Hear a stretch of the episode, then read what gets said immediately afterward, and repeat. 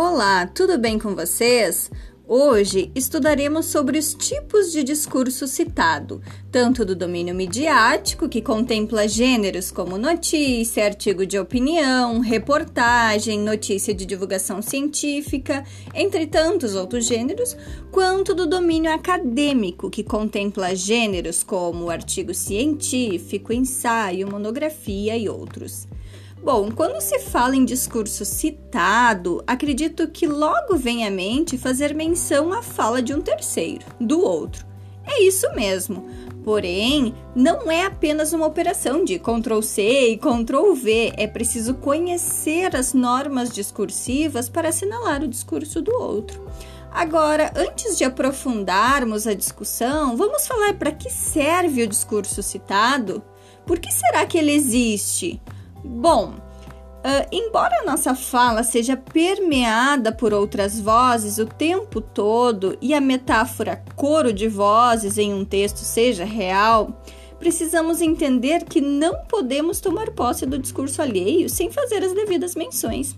Afinal, mesmo que estejamos utilizando a fala do outro para tomar posição sobre determinado assunto, usar de argumento em nosso discurso ou para informar um dado novo, não é a nossa voz, mas a voz do outro que assumimos em nossa fala. Podemos reportar o discurso do outro para diferentes fins, mas sem esquecer que há um autor e esse autor precisa ser citado. Há vários tipos de discurso citado e eles são essenciais em qualquer gênero textual discursivo.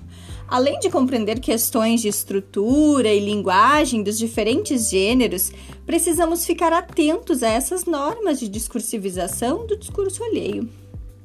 E antes de iniciarmos a leitura dos materiais e realizarmos as atividades propostas, vale mencionar a atenção que deve ser dada às diferenças de citação entre os domínios midiático e acadêmico.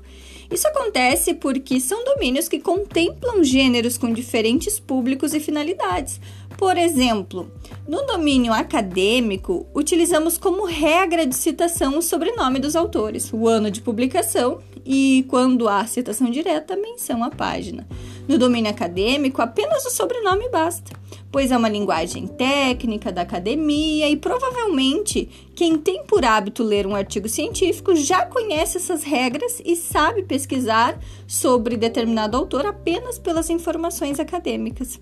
Agora, imagine se as situações ocorressem da mesma forma nos textos do domínio midiático, que tem um público mais amplo e com diferentes níveis de escolaridade.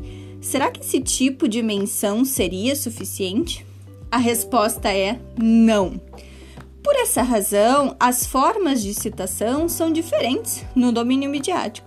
Precisamos, além de escrever o nome completo da pessoa, pelo menos na primeira menção realizada, dizer ao leitor quem ele é, ou seja, propiciar ao público-alvo uma identificação do outro.